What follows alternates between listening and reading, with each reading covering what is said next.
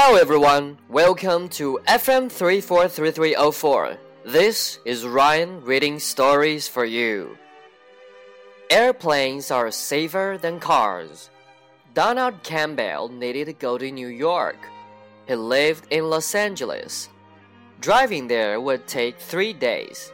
His only other option was to take an airplane. That would take around six hours. Donald was afraid of airplanes. He had never been on one. That's a dumb fear, said his friend. Cars are more dangerous than airplanes. Donald was sure this was a lie. He didn't trust something so big in the air. Donald ignored his friend.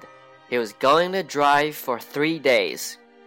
Halfway through the trip, Donald got very sleepy. He was on a highway. He crashed into a giant trailer.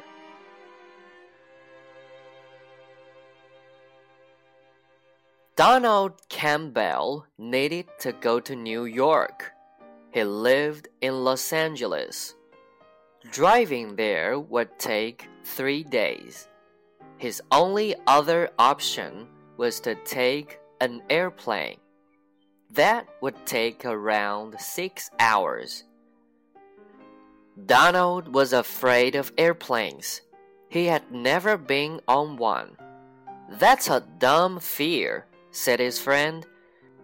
Cars are more dangerous than airplanes. Donald was sure this was a lie. He didn't trust something so big in the air. Donald ignored his friend. He was going to drive for three days. Halfway through the trip, Donald got very sleepy. He was on a highway. He crashed into a giant trailer.